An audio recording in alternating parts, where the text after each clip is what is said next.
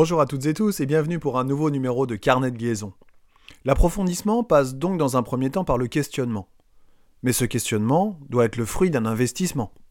Pour se questionner, on a besoin de s'approprier les notions, d'analyser le cours, de réfléchir au pourquoi du comment, et donc de se concentrer, de s'investir, de s'impliquer intellectuellement. Relire une page 100 fois en étant sur Instagram ne sert évidemment à rien. Entendre le prof, assis passivement sur sa chaise, en pensant au module de la cantine, ne sert à rien non plus. S'investir, c'est s'impliquer.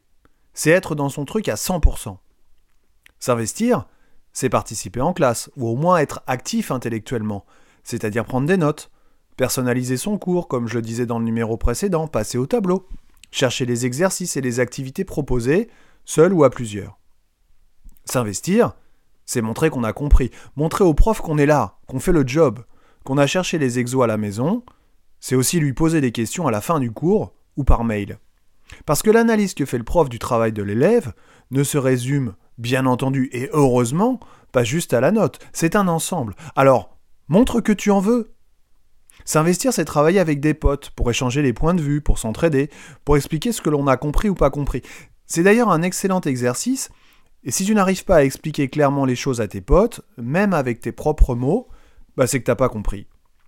S'investir, c'est s'organiser dans son travail, planifier les révisions sur plusieurs jours, anticiper pour toujours avoir un coup d'avance et ne pas être surchargé à un moment ou à un autre. C'est organiser ses cours aussi, c'est ranger ses affaires proprement, correctement et régulièrement. S'investir, c'est travailler en fonction de sa fatigue, de ses besoins, de son emploi du temps, mais aussi de ses envies et de sa motivation. On rejoint ici bien sûr l'idée de l'organisation. Il faut s'écouter, s'écouter, écouter sa fatigue, écouter ses besoins, en respectant bien sûr des temps de pause. 15 à 20 minutes toutes les heures et demie. On bosse une heure et demie et on se pose 20 minutes et puis on recommence. Il faut pas que la pause dure trop longtemps par contre parce que sinon c'est foutu, on recommence jamais. S'investir, c'est travailler sans être perturbé. Et je pense bien sûr au téléphone qui doit être inaccessible et muet pendant toute la séance de travail, sinon la tentation est trop forte. Inaccessible, c'est hors de portée. Donc dans une pièce à part, hors dehors de la chambre, ou bien suffisamment loin qu'on ne puisse pas l'attraper avec la main d'un geste de la main. Travailler sans être perturbé, c'est aussi essayer d'être dans sa chambre, porte fermée, ou dans un lieu dans lequel tu peux t'isoler, du grand frère qui joue à la Switch par exemple, de ta mère qui écoute ses podcasts, ou encore du chien ou du chat qui fait les 400 coups.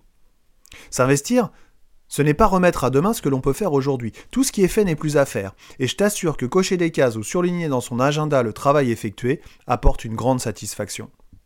S'investir, c'est bien évidemment s'exercer. En maths et en physique, c'est une des clés de la réussite, mais ce sera l'objet de mon prochain épisode. Alors bien sûr, Paris ne s'est pas fait en un jour. Vouloir tout mettre en œuvre tout de suite est sans doute très difficile, voire impossible. Petit peu par petit peu, un petit objectif à la fois, on progresse et on essaye de donner chaque jour la meilleure version de soi-même. Arriver à tout mettre en place un jour doit demeurer dans un petit coin de ta tête comme un objectif ultime pour viser l'excellence. Si vous aimez cette émission, n'hésitez pas à en parler autour de vous, à mettre 5 étoiles sur votre plateforme préférée, à écouter tous les épisodes dans l'ordre ou dans le désordre, et puis surtout rejoignez-moi sur ma page Facebook, podcast, carnet de liaison. Je vous dis à bientôt, et d'ici là, portez-vous bien.